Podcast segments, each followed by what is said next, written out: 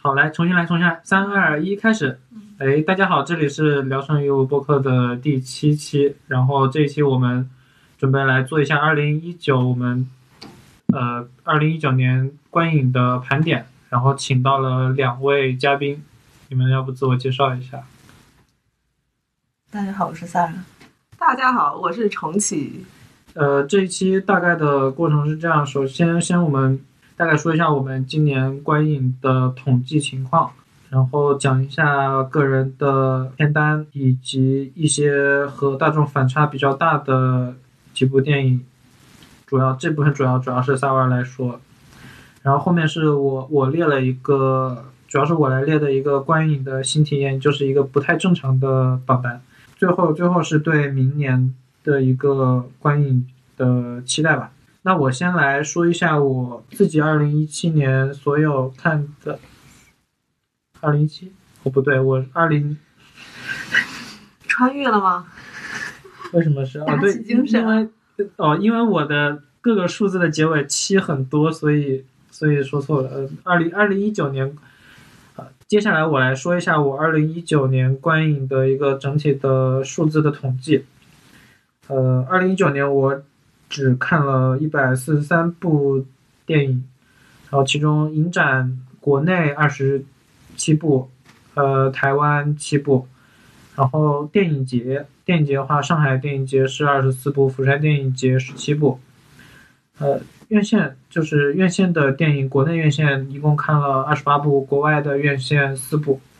啊，还有一部分是资源，呃，就是非呃大荧幕观影，呃，流媒体二十五部，然后下载的资源是十一部，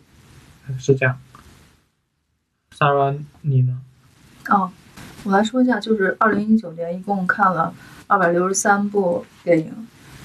呃，大型电影节包括上影节、北影节，加上釜山电影节跟金马经典影展，一共是九十四部。大陆院线这边是四十六部，加上六部的台湾院线跟两部韩国院线，下载资源一共是有二十九部，还有 Netflix 的四部，资料馆日常放映，再加上三十四部以及其他的一些学术和特别放映的还有七部，总共是二百六十三部。因为二零一八年的话，我数了一下，大概是看了一百七十三部，所以一九年的话，增长幅度还算是比较大吧。嗯，基本上是这样。嗯，一八年我我当我一八年怎么说还没没有认真的开始看电影，我估计了一下，可能最多也就五十部的样子吧，可能也也没有很多。重庆，你有有统计吗？一九年吗？嗯，五十几部吧，加在一起。跟你们比太少了，没有，我也很少，主要 Sarah 看的比较多。 主要比较闲，不是很闲。是吗？嗯，看电影，看电影需要时间的，真的是。所以变化这几年有 有什么重大的变化吗？看电影方面，看电影方面，就对我来说，我今年是，呃，就像我刚才说的，我今年才算是认真开始看嘛，所以今年算是我打开视角的一步吧。你看，就是从统计也看到，就今年我大部分的观影会放在大荧幕上。其实看看了多了才发现，影院才是最最适合看电影的地方，至少我现在是这么一个感觉。呃，然后上海和釜山我，我自己的选片还是，呃，以经典的为主吧。然后釜山，釜山电影节这次也正好碰上韩国的电影百年，就是经典的片单还是不错的。然后十票，它就是韩国的，呃，影视界票选了十部出来，然后我看到看掉了其中的六部。先说台湾吗？你你你对台湾有什么想问的吗？你先说吧，你待的时间比我短啊，你先说。嗯，台湾台湾，反正我当时也是机缘巧合，这个好像上上一期上一次播客有讲过，就是我在德国影展的时候和 Sarah 和和 Barry Barry 一起吃饭，然后嗯 Sarah 跟我说，那个时候我确定就是我一时冲动买了去台湾的机票，嗯但是还不知道去干嘛，嗯本来想的就去休闲游，嗯然后 Sarah 跟我说那边有金马的经典影展，嗯。哦然后一啊看时间时间刚好合适。就所以你是先决定去台湾，然后才去的那个台湾经经典影展是吗？对，先去台湾，本来立的 flag 是去台湾看《寄生虫》，然后买完机票，过了两天发现，呃，通呃那个好莱坞往事也在前七月二十二十三、二十四号这个时间上映，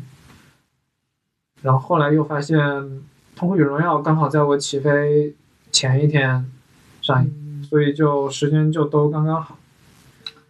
啊，所以是先决定了要出发，然后后面的事情就迎刃而解了。对，这也这也是我我我今年一个比较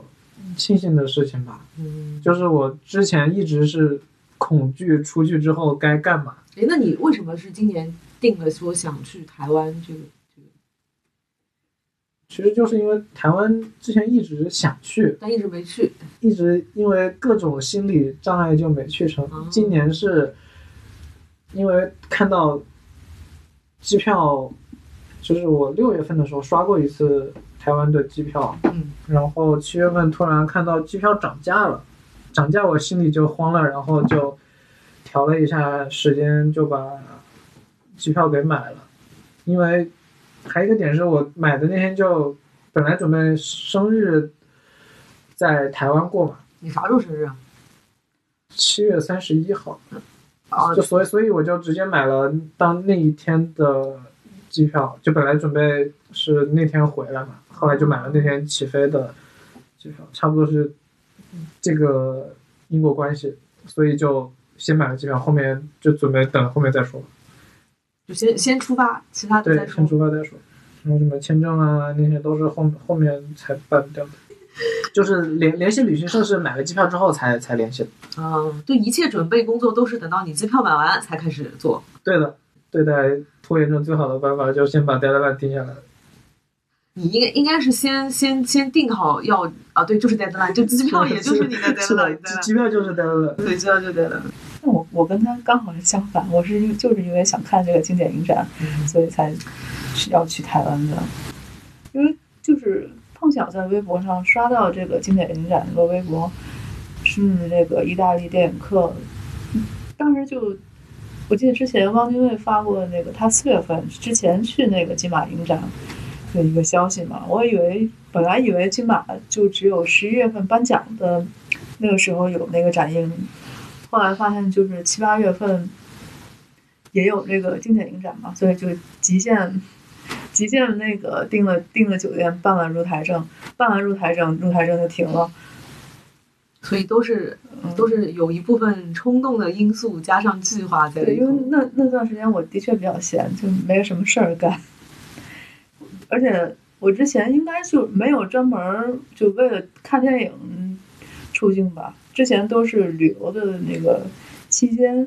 抽空去看看过几场电影，就没有说是为了专门看电影出门过，反反正。当时那个露露台上还没停嘛，就觉得反正这么近，反正也没有去过台湾，因因为我我好像对台湾那个旅游的话，没有什么太大兴趣。那如果为了看电影的话，倒是还 OK。去嗯了之后发现就是那个，也没有想到七八月份这个天气这么恶劣， 又是台又是台风，又是地震，天灾，刮刮大风都把人吓死了。还好，而且天气特别热嘛，八八月初的话，基本上都是三十七八度，穿穿裙子穿裤感觉都不太舒服。会下雨吗？暴雨，下下下暴雨，大刮太刮阳，台风就是要下下暴雨的啊台风天气前后对啊很难受的。就是我刚好他他的这些奇怪的天气、恶劣天气我都没碰到， 你你们你们在台湾待了多少天？你们差不多都是我待了五天，你嗯你才待了五天吗？对我只待了对五对天。因为我中间有两天还是三天，我们俩一块儿那个就是那你待刚好的要比他重合久很多。对，因为我一共看了二十多部电影吧，一共看了二十四部还是二十五部来是着？啊，我在我在他们才看了七部，对，因为它一共是三十八部嘛，意大利电影科，有一些我之前在资料馆已经看过了，然后阿东尼奥尼的全部都剔除。为什么要提出？你你能看到看得进去他的片子吗？你你给我讲讲他的片子哎，展展开一下，为啥嗯观他后的感。为啥我他的我电我影都不记得我看有没有看过《东尼奥 利》。前几天不是问你不是说看你看了一部吗？反正反正他的片子都是跟爱情有关的，我知道，因为他的片子我以前在资料馆看过那个《历劫佳人》嘛，嗯， 什么什么类型的？叶叶家人是不是这这一这一爱爱期也情有嗯片？也是爱情片。这期没有没有没有，我我翻一下我今今的晚没有。我的记录好了，因嗯为你好像看了一部，我记得你跟我说你看过一部，就他的片子都是那种，就经常就经常是两两个人就静止着，然后不说话，然后要不就看天儿，要不就看地，看多久呢？就很长时就文艺片儿嘛，你这你懂的。文文艺片儿有些文艺片儿一停就是几秒，十几秒，听起来感觉很好睡，超好睡。我之前看那个《历劫佳人》，他倒没有这种情况，嗯但是他就是会出现很多那种斯斯拉，就是以以以实验音乐这种啊哦，来表表达人物的内心变化。用画我面就比较音看这乐个推动这种，哦对我就是他的音乐就是让人不舒服，而且台词很少，推进的，就是反正我理解不了，我我就觉得我有点扛不住，就就我连看费，就其实我挺喜欢费里尼的，虽然费里尼的片子也挺那个意识流的那种，嗯，但是他的片子就，我觉得我能理我能理解，而且比较美嘛，就他那个安妮奥尼，我真理解不了，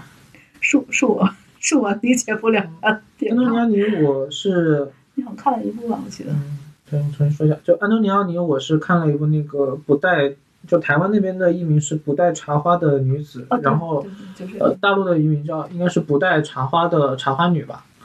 嗯，大陆译名为什么这么复杂？就他那不个一样也很都很奇怪。然后他他这一部我基本上没啥印象，就是印象中有一个，就他是拍了一个就是女演员的故事嘛，嗯，然后他中间有一段是到别人家里去取景，然后那个那个就是房间的女主人说什么。等会儿就是什么意大利新现实新现实主义，他会在这里拍一段，然后在这里拍一段。我全程就就记得这这这一句吐槽，然后全场全场笑出来，其他的我就完全没印象了。反正这几个导演，德西卡我挺喜欢的，然后罗西里尼我之前看过三分之二都看过了吧，罗西里尼就是拍战争题材比较多，也也也比较容易接受吧。然后维斯康蒂，维斯康蒂是个贵族嘛，他拍了好多电电影的剧情都特别狗血。嗯，我可能就只有一两部很喜欢，其他的就就还行，就算算不上喜欢吧。就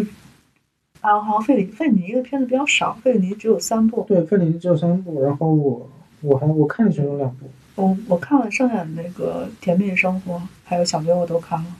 包办你没看？报告我们之前在资料馆看过了嘛，所以这这回我就没看。但是上回其实我看的印象不太深了，而且上回看的我有点懵逼，那个八部半。但后来我觉得，嗯，还是不错，尤其是那个《甜蜜的生活》，《甜蜜生活》是在八部半之前拍的，《小牛》应该是第一部。对，小小牛我印象中是比较早的一部。对，反正就是逐层递进的意识流吧。但是我觉得嗯小小牛的国内翻译是不是叫浪荡儿？好像是，应该是。对那个那个片子就是映射了费里尼自己的年轻时候一些生活吧。后来看那个影评都是这么写的，那那两个片子还好，就不并不是很难理解。八部半后来我觉得就是那个，因为那个男主角马斯楚安尼不是很帅吧，所以我还挺想再看一遍，但是后来就没有票，也没有也没有买到，所以基本上因为他这个他这些片子全是新写实主义嘛，但我觉得维斯维斯康蒂那个嗯一半儿算不上什么新写实主义，就就是两个一男一女谈恋爱， 突然就分手了，突对然对就了，突然就是找前男友了。那个什么新新写实主义有嗯有什么特点吗？新写实主义，反正后来我看一些网上评论，就说意大利那个时候战后就一个是通常采用一些非职业演员嘛，就素人出演。你像威斯康蒂后来拍那个《欧洲五十》，是是他拍那个《欧欧洲五十一年》，还是大不是大地震动？大大地震动是他拍的，大地震动那个片子就是全部都是业余演员。然后那个德西卡那个德西卡那个偷自行车人这些，嗯这些全都是业业余演员出演的嘛。就好像最大的一个特点就是他不会那个采用职业演员，然后表现的都是一些现实题材嘛。那德西卡有好多跟那个社会福利相关的，就就那个退休生活嘛，是吧？对嗯《退退生活》我看了印象啊对还对印象还挺深的对，，退休生活，那个偷情行专人也也是嗯，对，托其实也是。啊，罗罗罗宾尼就基本上全是战争题材，那个罗马不设防城市，还有呃老乡，这些全这些全全都是跟战争有关的。他后期就是因为跟那个棒棒棒在一起之后，就换了另外一种风格。哦，难怪我我看的两部好像都都是都是有包曼的，对一包曼个是《欧洲五十一年》，啊一个是《意大利之有意大利之旅》或者叫《游览意大利》。欧洲五十一年还好，因为欧洲五十一年就是包曼演的那个女主角，相当于就是干世界怀有博大对世界怀有博大的爱，拯救全世界那种嘛。那后面那个他后面那几部就讲他们那个对电影里面主角他们婚姻生活的故事嘛。对，对，那个就是跟前面差别其实挺大的。德西卡的片子有些是喜剧嘛，就还挺挺好笑的。德包西卡括我我看了吗？德西卡用那个那不勒斯黄金，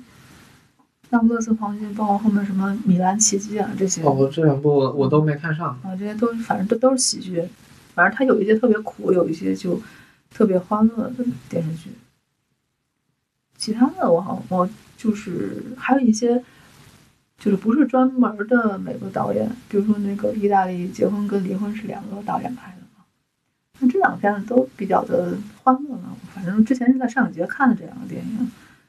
就是头一回看意大利电影，觉得还还挺还挺有意思的。还有一些什么神话故事这些我没看到，是神话故事，据说是那个时代的大片儿，感觉然后我我也没我也没看到。对，反正那些就是那这些片子是后来我看那个意大利电影课的时候才才注意到这些片子。哦，对，那个那个意大利电影课，你要不要不讲一下？因为我、嗯，我我我只知道他当时是就是马马丁拍了一部，呃，意大利电影课的电影，然后这次影展也就是从就是把它里面提到的电影全部拿出来，全部就是修复的嗯，以及有部分是胶片，然后全部做了一个主题的放映。对，因为这次那个金马经典影展就是以这个意大利电影课，以他这马丁的片子为灵感，然后就把里面儿他提到的这些电影，然后嗯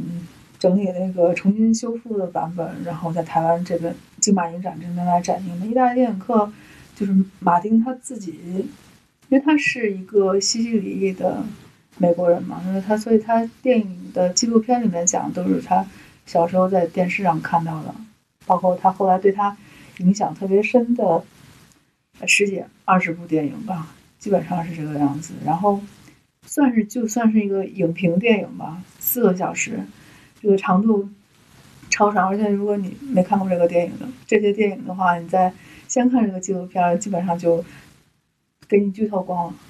剧透剧透剧透剧透式的电影。他好像做过好几部这样的电影，包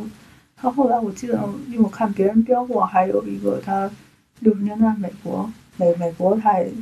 做过一个纪录片儿，就制定这些经典嘛。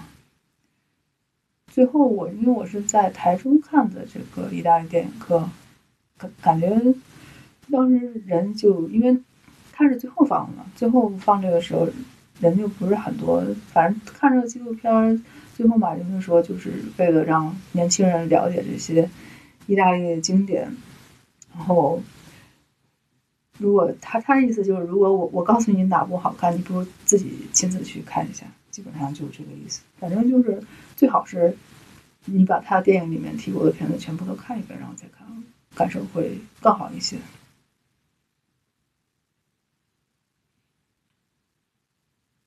那就是那个，就是我，因为他那个，他这次那个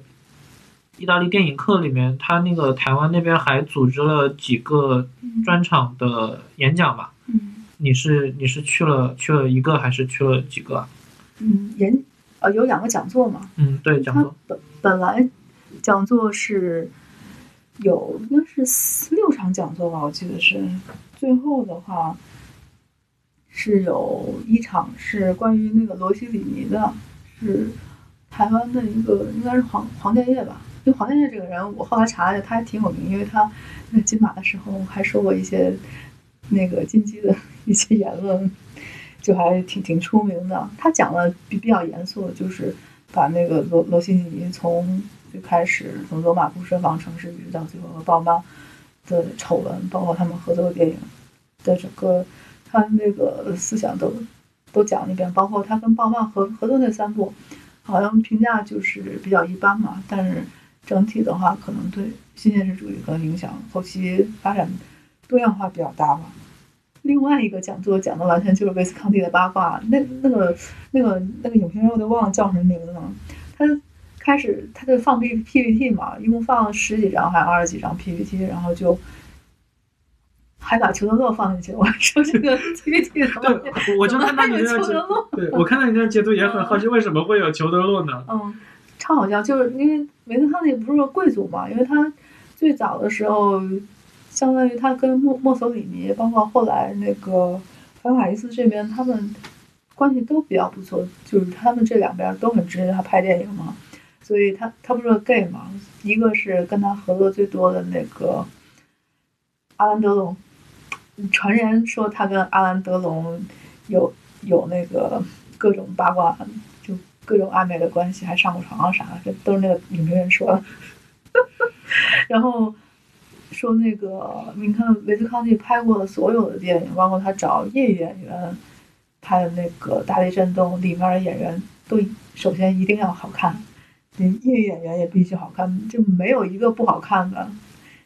你看他故事特别狗血，我记得那个《洛克兄弟》，《洛克兄弟》你有看吗？没有，啊都洛克兄弟讲的就是，啊，一个兄弟爱上了一个女的，结果他的另外一个兄弟也也爱上那个女的，然后两两个人就打，基本上就是这个剧情打打了一架。但就是就是，我看后来有好多评论就说这个维斯康蒂这个新现实主义这个片子。极大的表现了新现实主义，我说啊，这个剧情也太狗血了吧，就特别好笑，因为他们这家人好像是从意大利的另外一个地方，然后搬到大城市去的，反正嗯你甭说那个 后面意义，你这个故事实在是太狗血了。然后后面我还拍，我还看了那个，呃，有一个歌歌剧式的电影《战啊国，妖精》，你应该没看过，因为没我看没是我是看我没是在台中看的这个片子。这个片子也也没有什么就是特别高大高大上的剧情，就是一个女的突然突然间遇到了一个帅哥，然后就爱上了他，抛抛弃了就他们在打仗嘛，抛抛弃了就是他原来他他站他站他们家这一方，然后去投降去了另外一方。 但这点就就是特别美，这个服化道也很美。服化道基本上就是后来特别出名的，他专门给他做服服装设计，就是最近去世的，我忘了叫啥名字。反正他片子就是全部都很美，但是大部分都比较狗血。就维维斯康蒂，反正我唯一喜欢的两部，一个是《豹》，《豹》是大陆译名，台湾的译名叫做《嗯好奇干山河》，另外一部就是《大地震动》。跟大地震动跟欧洲五十一年，我老是会要混。欧洲五十一年不是他拍的，嗯，因为大地震动就是，就是相当于讲了欧洲三，就意大利三代人的一个演变史嘛。那个电影拍的比较稳重，没有什么狗血的情节， 虽然里边的人也都长得很好看。那豹的话就是整体，因为豹的话是后来马丁拍那个《纯真年代》有，就是完全就是致敬《豹》这个电影，就是它的服化道，包括那个整个故事，它讲的是就是意大利的一个贵族嘛，一个贵族一家人是如何发展，然后有政府这边来招安，然后他们并没有屈服，最后最后就独独独自灭亡了吧，最后就相当于，嗯，他最这部电影最著名的就是之前去世的那个服装设计师，他里面做的所有的场景，还有每一套衣服都超级华丽，超级好看。而且剧情也非常好，演演员演技很好。虽然男主角是阿兰·德龙，但是他真的不重要，他就是一个花瓶。之前哦，后来那个教授还说，就是啊安安安安德鲁就是想跟维斯康蒂上床。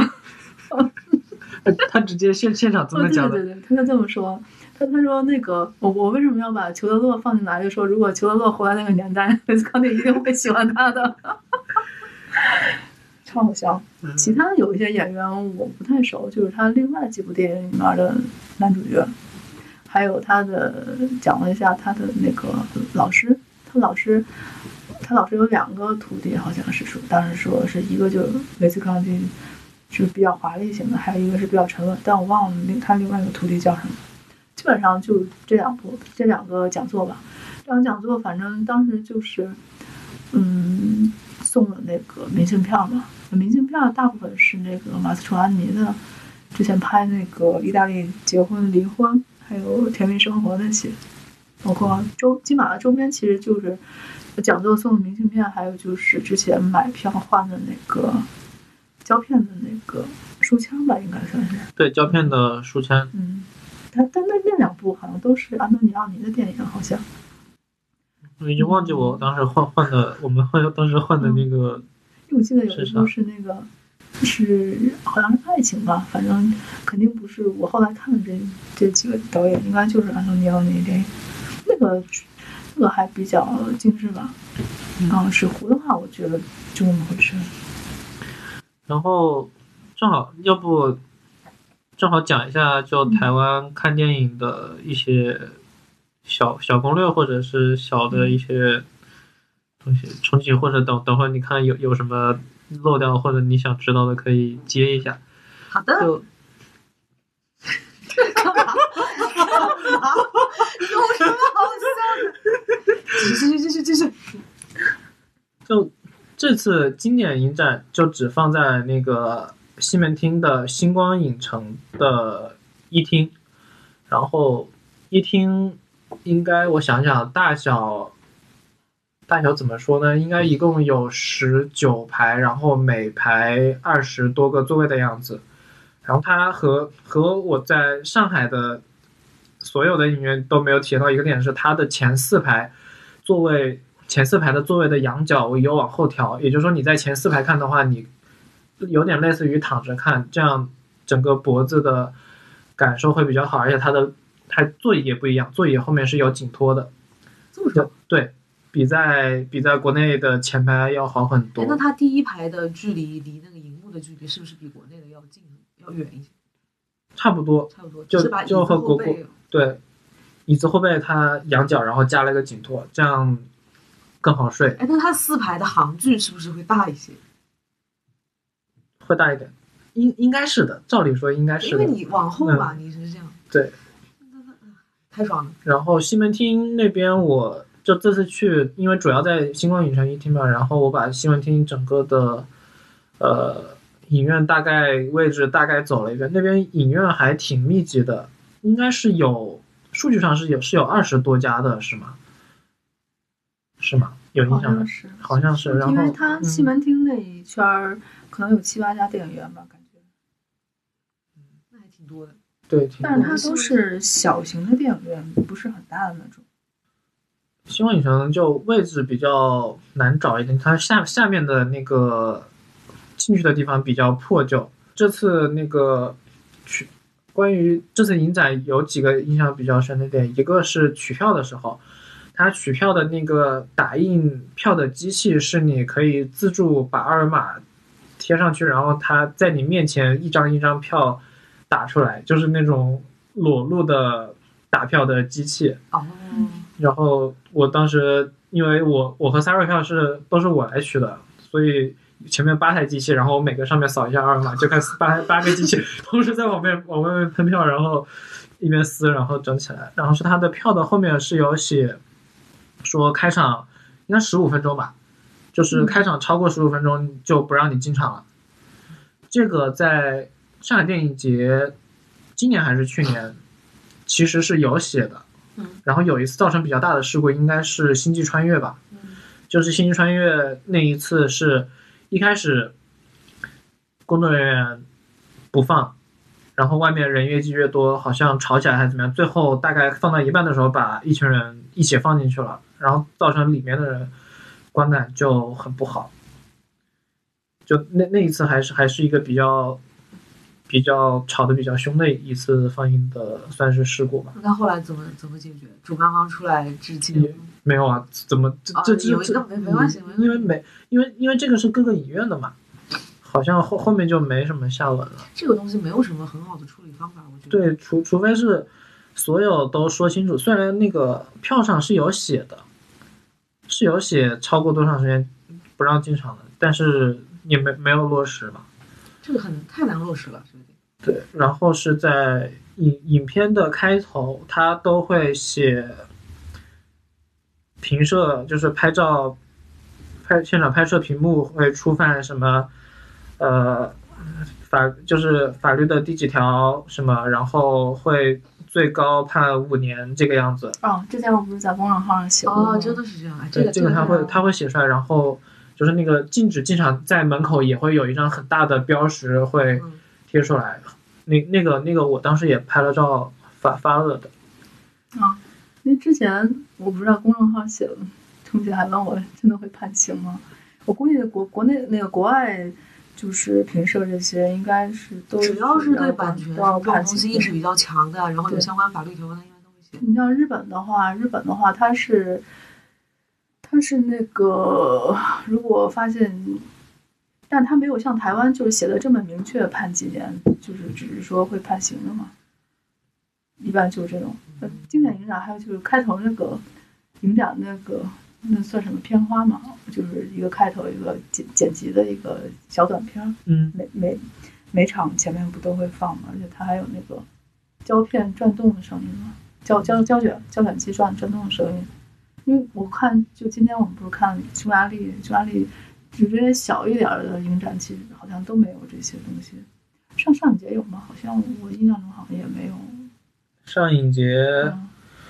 呃，嗯上就影上影节一般的开头都是有一个什么，就是各界明星拍一个混剪，然后混剪完了之后，最后落屏幕上满满的一排文字列出来，它会有一些赞助商的一些广告。对赞赞助商的那一些嘛，就是那个那个上面也会列出一些赞助商，但是它没有这种明确的视觉提醒说哪些事情不要做。今年上一节是做了一个那个郑恺的那个啊，呃文明观影的那个片但花啊没有嘛，平射，没有提到平射吧？想一想，呃，没有，国内应该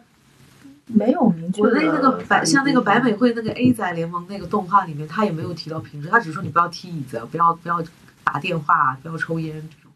哦、有一个就是什么不要拍照，难道你是导演？哦就对有对对有有这有这有个，有但有但这个很不明显嘛。但他这个拍照，他拍照意义太宽泛了，你要提就得提很精确，说这个平射。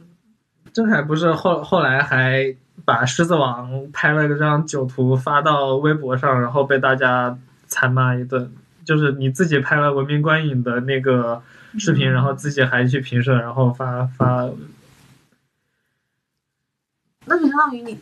如果是这样的话，在台湾那个观影的体验就非常好了，就没有平时人家应该也没有什么打电话这种的。啊，对，因为因为我我完全没有。我是觉得台湾比韩国的那个体验要好就。有人踢椅子吗？踢椅没背有，吗？韩国有人脱鞋，对，韩国是很多人会脱鞋，而且他脱鞋，他明前面有人，他把那个脚放在前面的椅背上，就是他不是正前方有人，就是斜前方有人，啊然后他就把脚放，把鞋脱了，然后把脚放在前面那个人一回头，就能看到一双对啊，脚，我我我我就是看《仲夏夜惊魂》的时候，一回头放没有人提示，没有人人提示他让他把脚放这下。这个这个就和那个《好莱坞往事》里那个沙朗泰的那个啊，行为，就就就是那个一模一样的，差不多，就把它翘起来。今天电今天我们看那个领养的时候，不是有个人在听到有个人大声提示不要讲话，哦，对，那个那个还还挺早的，对，挺这个挺晚开场的时候提了一点。太爽了，这个瞬间大快人心。希望这样的人可以可以可以多一点。哦，韩韩国那边开头还有还有一个比较有趣的，那个呃，算是 logo 的提示嘛，就是不要翘二郎腿。哦，他他他会他会专门写一个画画出来二郎腿，然后画个斜杠说禁止，因为一个是它的座位间距会比较窄，然后你翘二郎腿有可能会阻碍人出去，然后也有可能会踢到前排的座椅。这个也是他画出来之后，我才想了一下为什么会进，其他地方在在台湾是没有看到的。翘二郎腿，因为你换腿的期间就很容易踢到椅子。是的，我我在看那个，我前几天看《误杀》的时候，我大概我没有数，但我全程大概有连续十十几二十分钟，就疯狂换腿，我就疯狂被踢，持续不断的那个一直踢到椅背。哎，所以他买买票的那个流程跟国内有什么不一样吗？就买那个呃，买票是这样，呃，它是呃，金马影展它有一个专门的购票系统，嗯你进去之后，呃就它它应该是官网的一个官网就是网页版，嗯然后你就选片，然后去去点座位，点多场，然后就是算是一个可以选多场就出一个合并的订单，嗯然后支付的时候你就直接用好像是银联卡也可以，嗯，或者是用信用卡直接填进哦。去就就比较正常的一一套支付的一套方式，就然它后不是不是什么跟上一节一样淘票票这种有个 A P P 可以买，是不是这样的？对不嗯，是没有。好好就好在，因为看经典影展大部分都是年纪大的比较多，就其实年轻人很少的，所以所以就相当好买票。他们他年纪们年纪大大概是指在什么？五六十岁以上，好幸福啊！年年轻人也有，但是特别少，反正我没看到多少。然后就年纪大的人经常就拿拿本儿拿笔，在门在那个，因为我在门口就经常能碰到他们，就拿笔写写影评这种，还有就转转票啊，转票都是贴在墙上。对他那个转票，一个是呃，一个是他们 Facebook 上是有有一个金马的哦，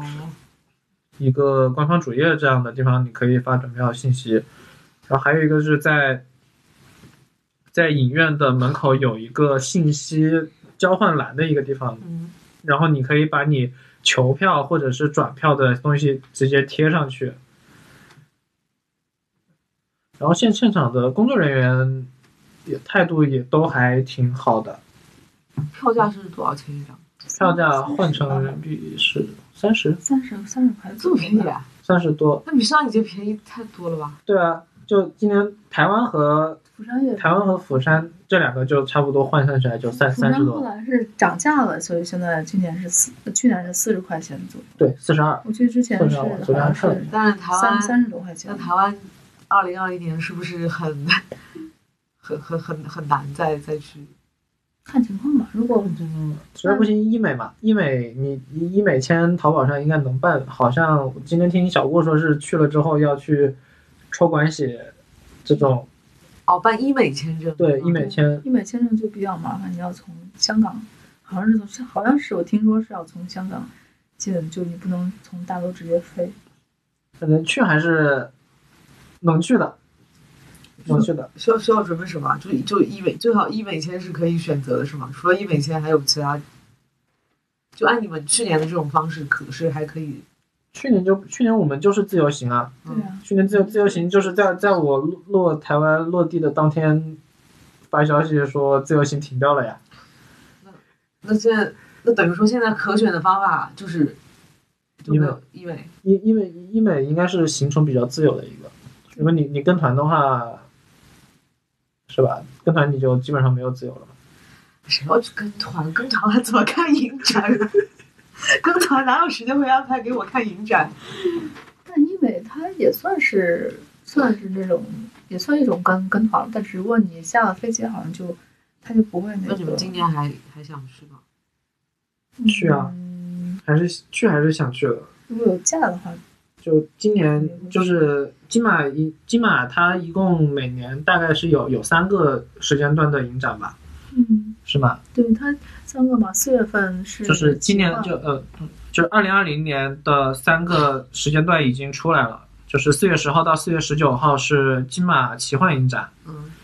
呃，二十四号，七月二十四号到八月十三号是那个经典影展，就是我们去年看的意大利电影课的这一个系列，然后就是十一月六号到十一月二十二号的金马就有颁奖的那个。对金金马嗯的一电个影，节，然后奇幻影展这个我之前嗯其实它的选片怎么样还不太清楚，萨拉要不你说一下？之前，因为现在好像关于奇幻影展没有什么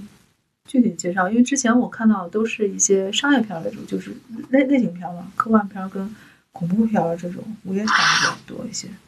所以它其实片单也还并没有什么公布。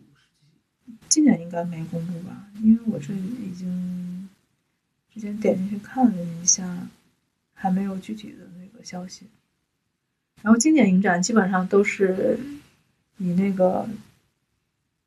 大师他会系统的、系统的安排三四十部，然后来放映。第一年是放的伯格曼的三十多部片子，然后去年放的是呃意大利电影课嘛，就是意大利那个经典意大利经典的这些新写实主义的电影导演。那奇幻影展，奇幻影展，我记得之前都是还有那个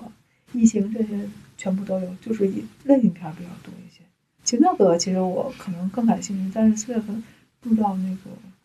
能不能去，倒是。嗯再看，毕竟上班 儿， 毕竟我们是要上班的人，这个群只有我在上班。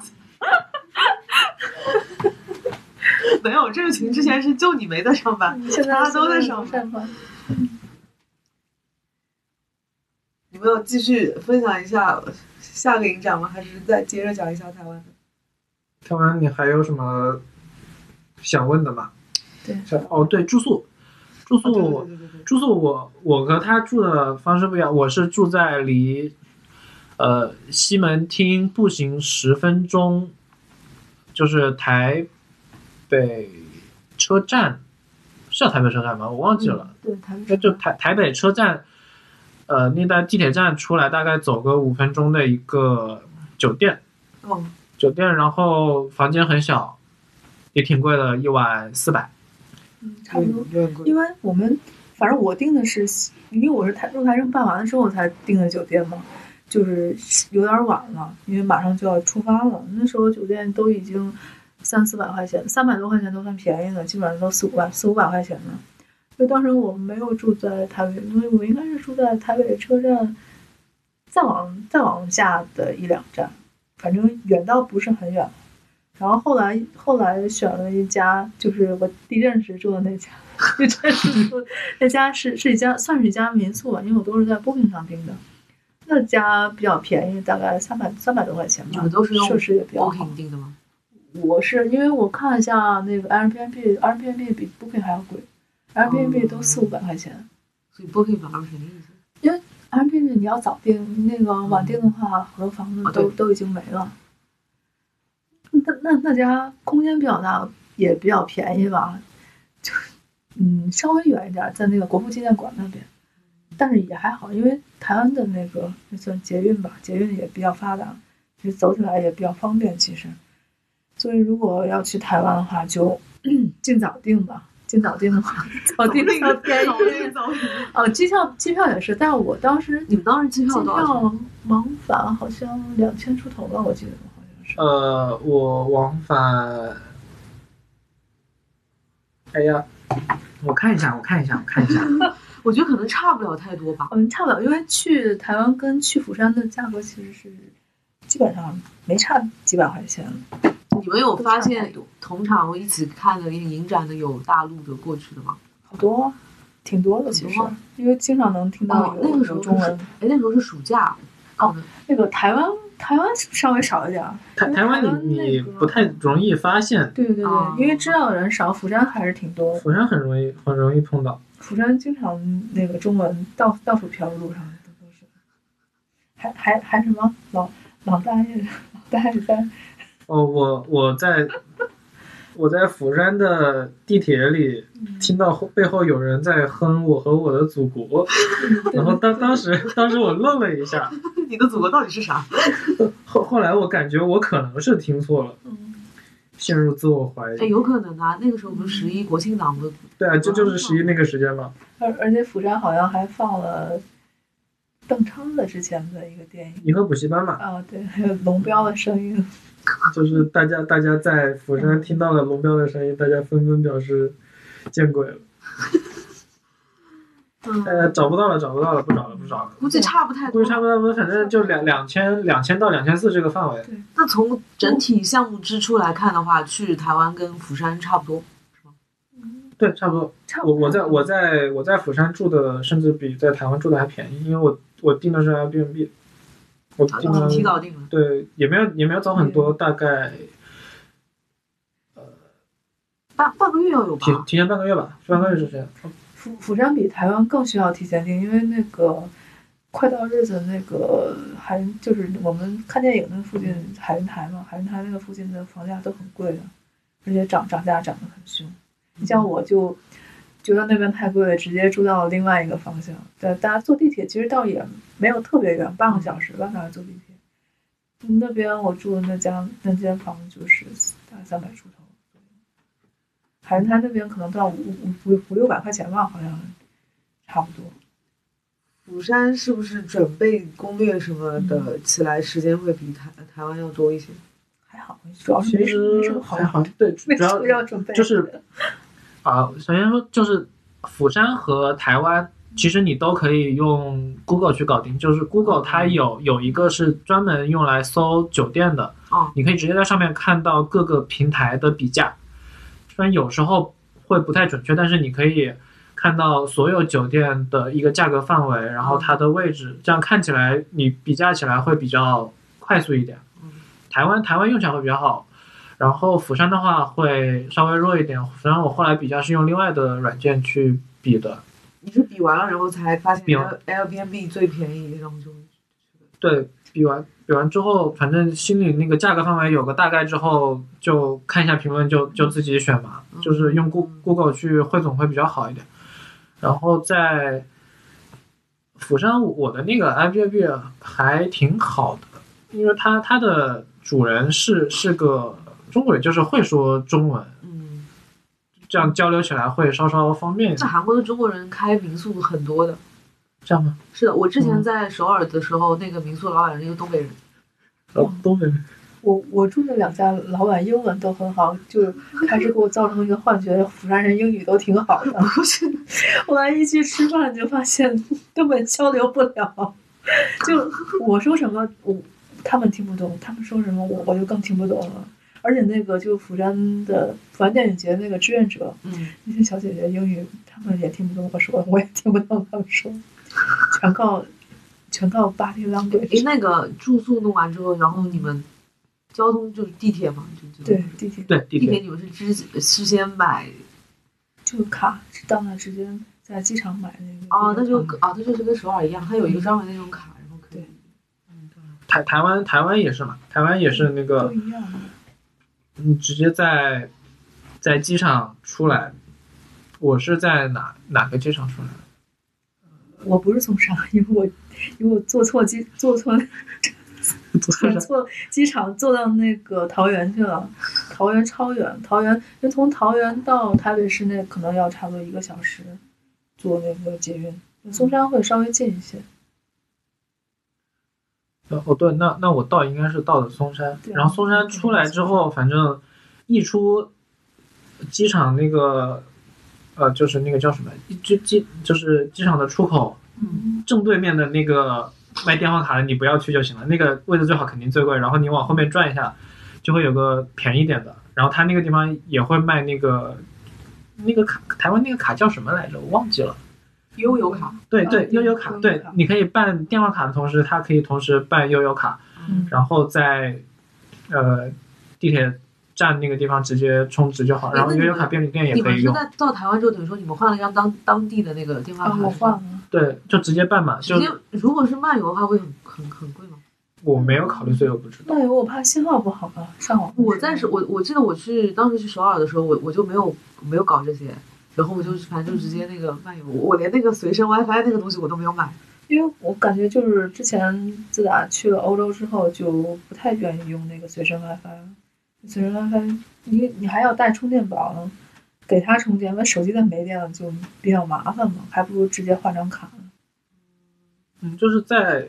就是出国，你那个手机的漫游，就是那个短信一定要能收到。对，因为有可能出现你在呃，就落地之后发现银行卡取不出来钱，或者 是就这样，又是我，为什么会银行卡嗯，因为我带错银行卡了，那张卡里根本就没有 钱，而且而且落地之后，就是当时其实我是开了漫游的，但是但是手机就是收就是没有信号，我就大概搞了半个多小时，四十分钟才搞定，才所所以就没有赶上 没有赶上看电影， 还还迷啊我我呃某某些人迷路了，坐错了三趟地 铁，迷路加搞那个电话卡，嗯对。所以最好的办法还是准备当地的那个电话卡。对当地反正就是五天嘛，哎，那你这样的话，你国内一些人电话联系你的话，你怎么？没没人联系我，联系我 干嘛？哦，反正有微信，对，有有微信嘛嗯有微，信吧，现在是打电话很少了吧？估计。嗯有有微信可以就可以了。然后在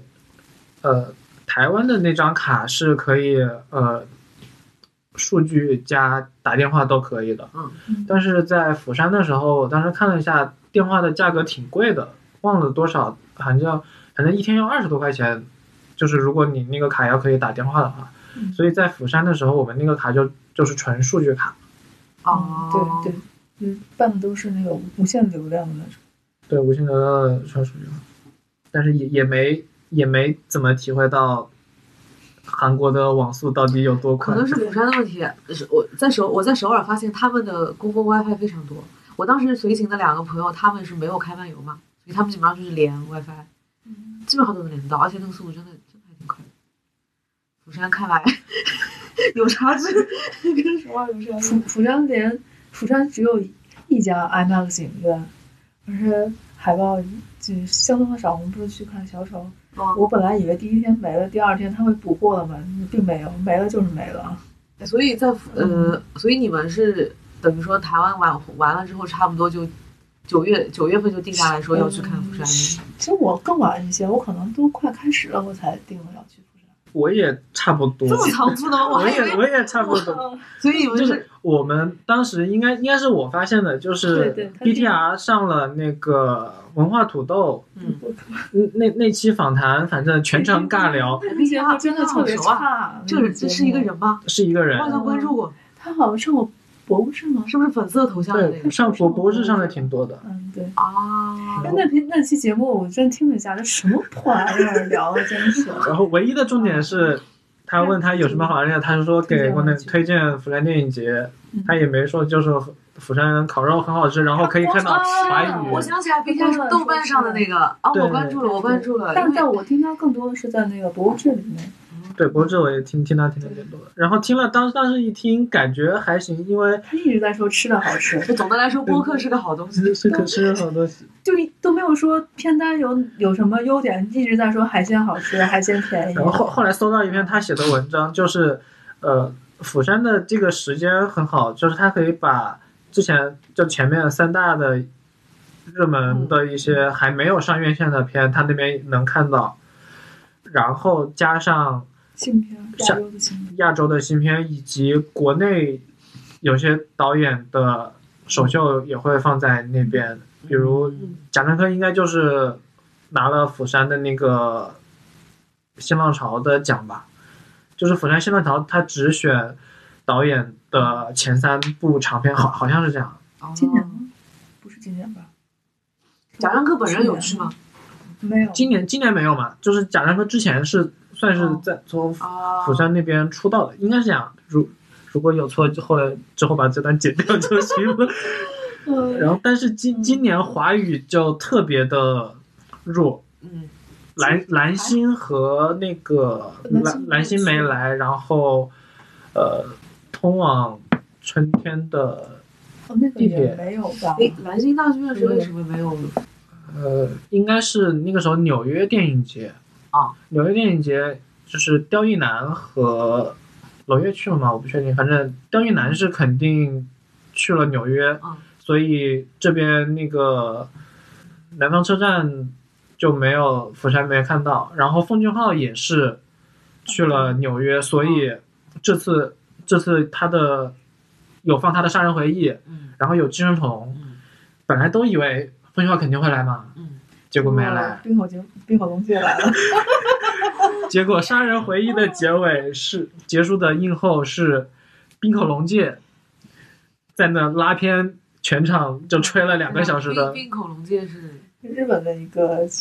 导演，蒲老师特别喜欢的一个哦，拍拍嗯爱情片儿的三个小时、五个小时以上好的的，导演。知道了。蒲老师喜欢爱情 片，嗯，蒲老师要打我，没事没事，他没办法还嘴，哦我播客就这样。就是这样。波哥特别好啊，对想不到想没有不到你没法还，立马还还我的嘴。蒲老师，我 不是，我没有，我不是我我不喜欢，谁说的？我没有喜欢爱可能情。喜欢还是喜欢的。 所以釜就釜釜山等于说，就其实你们看两个影展，你们决定的时间都蛮仓促的，就短时间内就对，很仓促。因为釜山那个是快开始，他问我你要去釜山吗？ 我我说可能要你去。当时没有考虑问其他的朋友吗？你就只问了 Sarah，没有问其他人，因为你觉得可能应知该道问他了吧？因为当时就是我分享那个之后也，也就 Sarah 有有响应嘛，然后其他的我有吗？ 有吗？你有你分享了什么？嗯就是播客吗？就是播客的那段截取嘛，就是 BTR 推荐釜山电影节的，因为后来我就好奇，我就听了一下为，什么没有看到啊？听完了我等他发他发即刻有有发呀，有发动态啊呀。你是不是？我又不能每次都刷到每个人完整的动态了，我很忙是的。啊嗯，对，重重庆经常刷不到我的动态，然后 说你发过我吗？忙，真的，我经常会漏掉。嗯，哦，可因为能可能是因为我设置了极客 APP 使用时你间，把他拉黑了，没有，我设置了极客的时间。因为他发完之后我我就听一下，因为之前我已经取这这样说是不是不太好，我已经取关了文化土豆很长时间了， 然后我就去听了他那期节目。那期节目的那个女主持真的要把我气死了，就是什么也不懂，还在还在那问奥斯卡电影节是是是是不是那个有有没有展映的片子？ 哎真是怎么会找找这种主？而且他后面还有几期节目也是他出现主持的，那么这种人怎么为什么还能上节目？而且我刷了他微博，这期节目真的在就被那个听众好多人都来骂，所以播客还是有人可以还嘴的，但是只能在微博这种渠道 上。对对对对你放出来之后，大家一听哦，我来骂，那没有什么对那个平就没有办法台。实时，没有实时嗯回骂，这个没有。这个以前我还会在那个 iTunes 上 留留言啊，嗯最早的时候前几年，好像现在那个但是那个留言特别麻烦，而且特别不好不好弄。你们是在釜山影展、釜山电影节看到的汪精卫吗？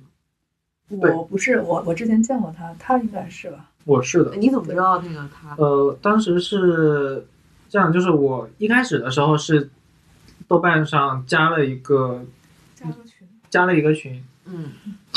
呃，那个群就怎么说，就是那个都信息都上是都是去都都是看釜山完全不认识的，也也在可能有些人也是在犹豫的那种嗯状况，就是大家互相互相分享一些抢票的。后来是汪精卫发了一个，他在豆瓣上发了一个二维码是去釜山的，嗯，然后然后那那个群就我后来加进去了，就所以所以就釜山一共我一共加了两个群，釜山的票难抢吗？还好吧，全靠你还好老师，我全还都好看到了。还好最后就就发展成为就是没有我不想看的，只有我看不动的电影。有技巧吗？釜山的抢票刷刷呀，就一直刷，刷刷刷，釜釜山是这样的，我想想，釜山首首先它首先是我们是抢首映嘛，嗯首映我不看，但是其他人会有想看的。啊，然后首映特别搞笑，它的那个网页你登录进去，你会发现它的购票的页面其实是嵌在网页里面的。然后那个页面我因为个人原因，我知道那个链接我可以单独拿出来，哦，所以当当时它的主页面就是外面框的那个页面哦，因为压力过大已经加载不出来了。哦，然后我是可以看到里面那个购票的页面的， 然后，嗯然后这这部分就当当时有抢到一些，后后来我看了一下他们，呃，那个抢票的源码，反正也还挺简单的。后来就变成写程序帮我帮我查到底有没有余票，有余票我就就手动上去买。而且釜山有一点好是在，呃，它的首映是今年是十月三号嘛，开幕式，然后如果你在十月二号嗯之前，你退票是不收手续费的，嗯，对，也就是说你可以抢抢了之后不要你就直接退掉，嗯然后可以退票的。对，可以所退以票你。没抢到票，还可以有很多机会。对，没抢到票。还会还会有人退，你可以去捡漏。而且在之后的话，如果你退票，大概是像没呃有两个小时之前，嗯，就是退票大概收个百分之二十的手续费吧，反正嗯没有多少钱，没多少钱，几块钱好像。几块钱的样子，反正也就也就无所谓了。你在你们看几场？我应该是二十场左右，因为我本来我我开始应该是买了二十五场，不是中间放弃了几场吗那就日不知均道日均看片三三部差不多是吗？呃三四部吧三，除对了三四部其实除了就是午夜场那天看的可能有六部吧，午夜场那天应该是六部，其第他二第二天就挂了。你后面三天都挂了。 我我是后面三天，因为我开始我买了那个洪尚秀那个《诸多景》，包括现在就是出资源就评价特别好那个教宗的继承，嗯我我当时都买了。就后面就是就看完午夜场，转天只能看一场了，就全都退了。朱国锦没看，还嗯感觉还是还是有有点可惜的。嗯。但是当时我就是我必看的几部，一个是我看了马林一灯，一个是那个婚姻生活，然后好像还有一部，当然就是威尼斯最火的三部电影吧，我记得是，反正就就是当时在其他电影节已经出了口碑特别好的，反正这些我是一定要看，反正这些到最后都都买到了吧，就开始我自己买票是一张也没有买掉， 一张都没有买到，哎，他看手残，开场我我手动抢票，我我十十三张电影票，我大概抢了十一张，就剩那个呃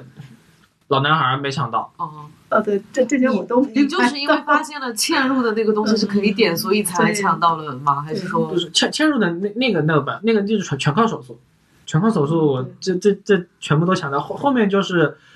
帮帮群里的人去蹲那些他们想看的票，像那个午夜场，午夜场当时第一天是售罄了，对，售罄了之后，但是一直到开场前这段时间，就经常有人退票，对，经常有人退票。哦然后我我们我们还到小发展到最后就是小一开堆就开始开开始跳位置了，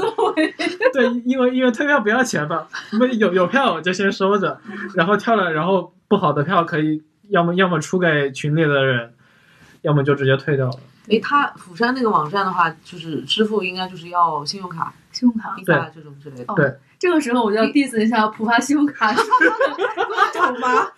天天，但他不停的就给你打电话，就是你你只要那个支付一笔，他就给你打一个电话。因为当时在急着抢票，我就没有接电话。嗯你抢着抢着，突然发现，嗯，怎么支付不过去了呢？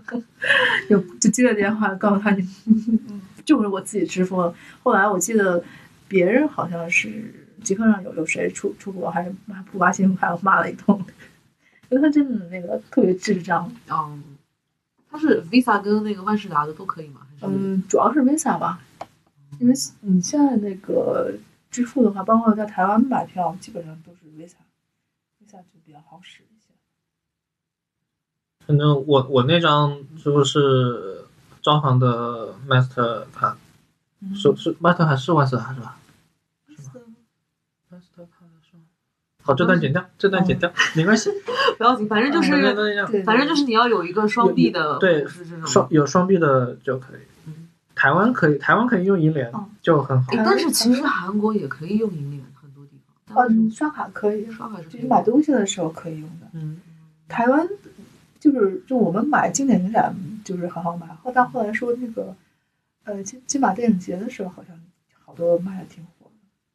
就是还是需要去抢 票。所以 BTR 推荐的那些海鲜什么，你们在釜山吃的大家海鲜活活活章章鱼，鱼，活章鱼，活章鱼我有刷到你们当时发的那个活章鱼那个图片。嗯，火章鱼上回说过一遍，好像，就是再再来总结一下，高高度总结一下，忘了味道是吗？蠕动，嗯就是它你吃到嘴里，它会动，嗯然后它会去吸住你的嘴唇以及牙齿，能嚼吗？还能嚼啊，你也可以不嚼，吞下去？你也可以吞下去。好吃吗？没啥感觉。没没啥感觉，就是口感很奇异，它的体验比较特殊。其他的一些一些韩式的料理有感觉，那呃，怎么说呢？我我我跟因为我是住海云台那那附近嘛，嗯就是我们我们那个就 One Way 的那个那个群里，我们是后来基本上，他们好像每天晚上都都都到海云台那边去吃了，夜宵什么的。对夜宵，因为海云台那边还开的挺晚的，啊，而且也还比较安全，经常能看到什么巡逻车呀这种的。哎，当时釜山那个时候天气好像还好，不是很热是吧？应该还好哎不热，也没有，好像台风已经结束了。对，台风台风刚过境，就是十月三号的时候，台风到了上海这边。对，十三号到了上海这边，然后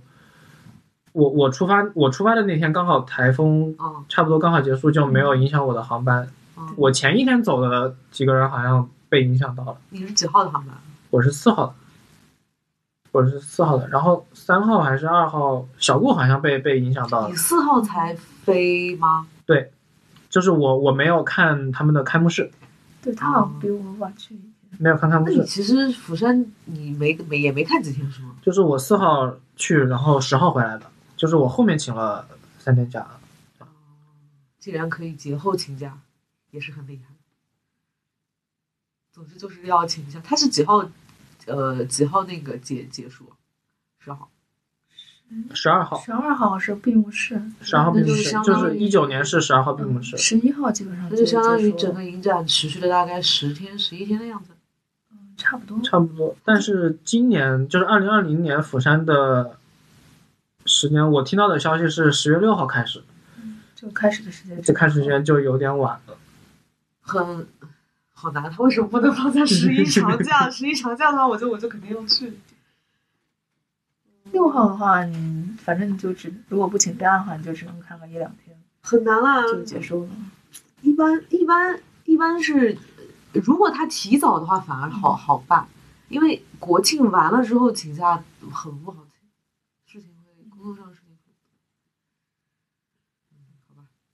那海海云台那些吃的什么，有几家，嗯、烤肉店呀、然后韩式料理烤肉应嗯该名水字我准水名字准我都都忘在，了我觉得烤水肉准在觉线。得反正还是就那些嘛，好像也没有什么特别吸引人的，就是挺，但是肯定比那个新世界楼下那些好吃。新世界，新世界吃的我都要吐了。对，现现在可以可以说一下那个影展的影院的分布。嗯，韩国电影院是釜山电影节的电影院分布差不多是这样，就是在那个地铁的 Centrum City 这一站出来，应该是八号口和十一号口吧。你出来之后有两个紧挨着的，呃，叫什么？紧挨着的建筑，一个是乐天百货，一个是新世界百货。这两个百货反正都还可以够逛，有很多东西可以买。然后他们的顶楼分别是一个是 CGV，一个是乐天的影院，然后这两个影院都差不多有八个厅左右吧，一个八个厅，一个五个厅。然后从这两个从这个地铁站出发，步行大概十分钟的样子吧，可以走到釜山电影节的那个电影殿堂。电影殿堂它电影殿堂是有一个三层楼的大厅，以及四到五个的小厅，差不多是这样一个分布。然后电影殿堂的一楼还会有周边的售卖以及 VR 体验，还会配几个电脑是给就是给你去查询一些票的信息啊，这样。电影殿堂算算是那个电影的主会场，呃，电影的分布差不多是这样，主要这三个是离得比较近，你可以基本上是无缝转场吧。然后在西边和东边分别有一家电影院，西边那家电影院离主会场差不多地铁半个小时，然后东边的话地铁是二十分钟，差不多这样一个水平。所以我们排片，除非是特别想看、特别稀缺的，我们大部分排片都会排在我刚才说的那三家影院的里面。影院是这个样子，然后再好，重新有你刚才想说啥？那影院是不是基本上都是这几家就每每年基本上都是这几嗯家。大部分都是在这三家，因为那两家太偏了，所以基本上排片不太多。希望今年的时间不要这么晚。希望十月六号真的是比今年、比一九年、比二零一九年要晚太多了。